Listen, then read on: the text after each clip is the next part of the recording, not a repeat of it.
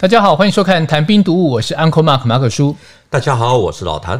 不过既然都已经讲到八架米格机投诚的的这个假新闻啊，那我们就顺便说一下，这个为什么大家那时候还会深信不疑呢？其实我们前面有提到，就是黄金传奇的啊，是背后有这个加持力量，就好像我们刚刚在讲说，这个《智利晚报》这个刊登的这个八架飞过来以后，它这个旁边这个还有这个搭配的新闻，就是投诚最高。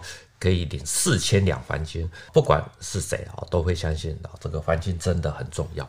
是我一定相信的，因为那时候还大到蒋介石撤退来台，携带大量黄金嘛，嗯、这两件事情你都在一块，那是可信度加分哦。嗯、这段黄金传奇的历史呢，其实是可以从国共内战简单讲起。那个时候其实一开始中共是没有空军的，所以如果有投诚。好，都一定是国军这边过去。好，那最早一位呢，其实是发生在一九四六年，是一位叫刘善本的这个空军上尉，他是驾驶 B 二十四轰炸机啊，这个载着其他三个人就一起飞到了陕北的延安。不过呢，那个时候他只有得到口头上的奖励，没有得到任何的实质上的金钱鼓励，就是。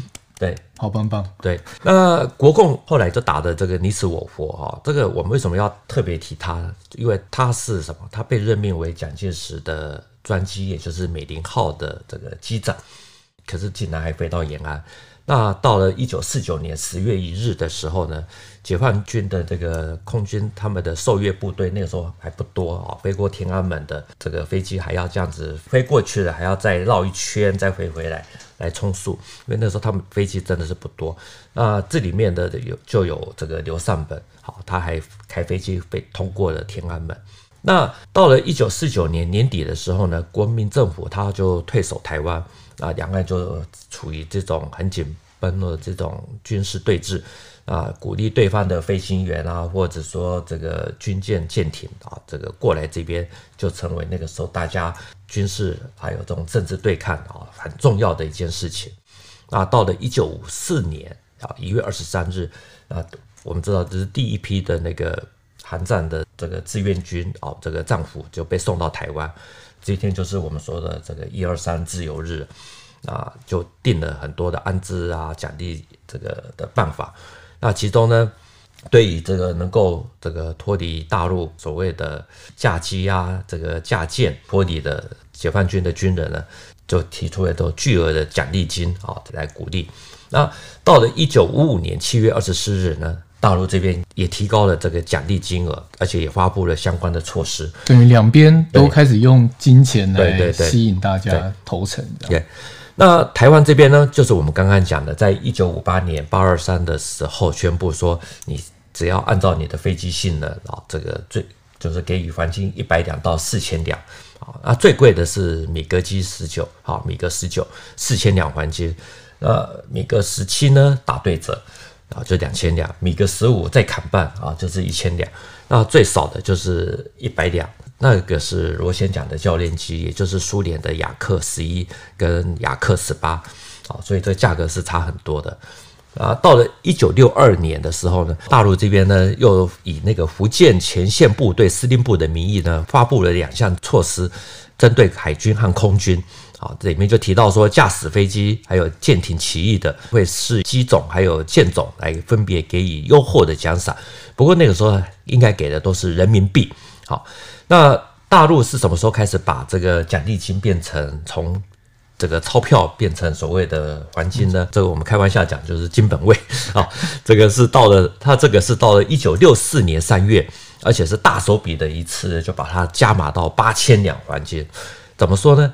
那个时候，福建前线部队司令部呢，后来就在那一年呢，就重申了奖励的方法，而且还公布了这个广东汕头、福建青田，还有浙江的路桥机场啊，就是说，你们如果要起义的话，这个有三个机场可以飞过来，这三个机场的航向、电台的呼号还有波长，通通都公布。那如果台湾这边呢，驾驶这个 U2，还有这个。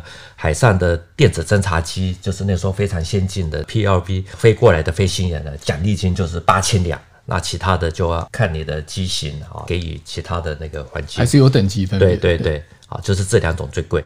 那台湾这边呢，就看到了大陆一次加到八千，所以也把黄金的额度也提高。到了八零年代呢，我们这边就是一次最高也把它拉到了这个七千两黄金。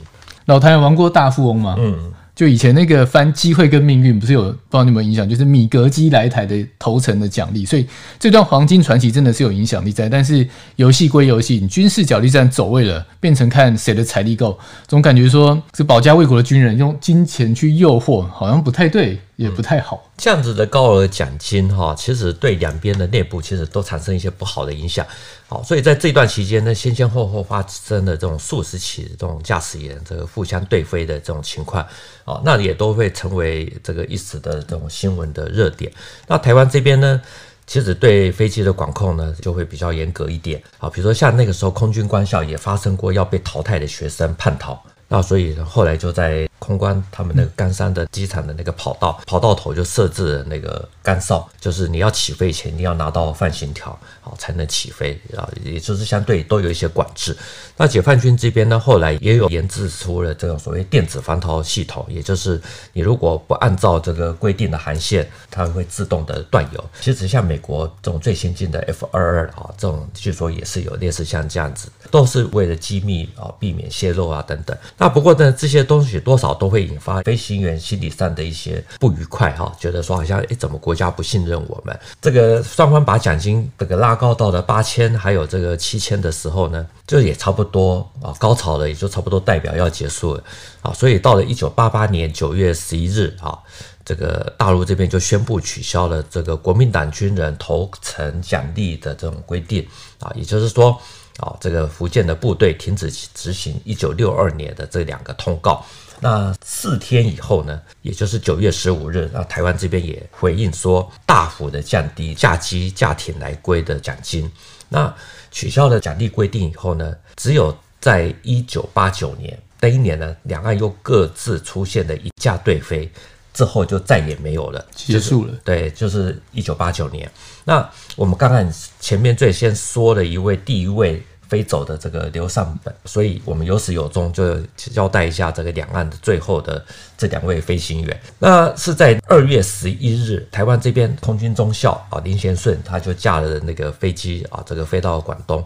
那大陆这个地方就比较低调的处理，没有再像以前那种大肆的宣传，对宣传报道。那只有对他的工作还有一些生活做了一些安排，可是就没有重金奖励。那同年的九月十六日呢，解放军的空军中尉蒋文浩呢，他就驾了飞机就飞到金门，好善义机场。那台湾这边呢，也把他的黄金呢，不是打对折，是砍了六成，啊，打到骨折。对，那所以呢，他就成为大陆飞行员来台湾的最后一人啊，就是一九八九年啊，两万。各自最后一位，在两岸局势缓和的时代，嗯、这一类头层的风声传言比较不会出现。但近期两岸情势其实比较紧张一点嘛。对。然后在这个时刻出现了蒋上校失联的事件，假消息真的是非常的多。我不知道老谭怎么看这件事情，然后两岸官方或是两岸媒体的一些报道啊或宣传。我们不是这个专业哈，什么空间迷向啊等等那些我们都不懂啊，所以我们只能跟国防部的说法一样，就是恕难奉告。不过我个人是觉得啊，因为都是人命，就算你再不喜欢对方，也不要拿对方的这种飞行员的生命还有这个人格去开玩笑，或者说去制作这个假新闻。像前阵子大陆的军机越过中线，你应该也有印象嘛，对不对？那个时候也有人拿了军机坠毁照片，然后说是被台湾这边用导弹打下来的。那那个时候国防部也有否认。那所以可以看得出来。像这种精神胜利法的这种假新闻搞多了以后，其实对两边啊都不好，甚至有时候玩过头了，都还会反弹伤到自己。那这次呢，关于蒋上校他假期失联啊，其实严格讲，这个双方的官方都并没有特别的去火上加油。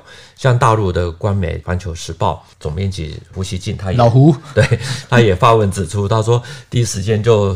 了解到这个台湾的飞机并没有飞过来啊，那他还说，如果真的有台军的飞机来投诚的话啊，对大陆这边其实也只是一个临时的小热度。他说，大陆今天对台的斗争，就是哪还需要台湾的飞机投诚来造势？回过头来，大概在一九八九年之后，其实两边都已经趋向了稳定，大家真的是不需要再去搞这种用黄金啊来收买，甚至于说去造谣。的这种手段，好来去满足自己的这种精神胜利的。对，而且以大陆官方宣传的一个 SOP 啊，嗯、以老胡的角度来讲。在上面的官方当然不可能出来讲这件事情，所以就透过他来讲，而且他他的重点，他第一时间他就先否认，他就确定没有，他就其实就辟谣。那后面讲的那些，当然讲给谁听的，我们就这边就不讨论了啊。对，因为他还是得要顾及到网络的时代、新媒体的时代，资讯非常的爆炸啊，大家接收讯息的管道跟速度啊，都跟过去不一样。而且在碎片化的影响之下呢，有图简单的文字效果最好，所以大家才会看到有很多的梗图。那你会做图，才是王道，因为真的可以扭转很多的事情，带很多的风向，不管是好的还是坏的。要怎么避免去利用呢？当然还是做个聪明的乐听人。就像老谭说，你可以多上网，用不同的管道去看新闻啊，用不同的角度去拼凑事件的全貌，不然就真的只能够任人宰割。对对，别人讲什么你就吃什么，为什么你就吃什么。这一集的节目就到这边，谈兵读武，新闻与历史的汇流处，军事是故事的主战场，只取一瓢饮。喜欢的话，赶快订阅我们的节目。如果有一些建议呢，也欢迎留言给我们。再一次谢谢老谭，谢谢大家，我们下次见，拜拜，拜拜。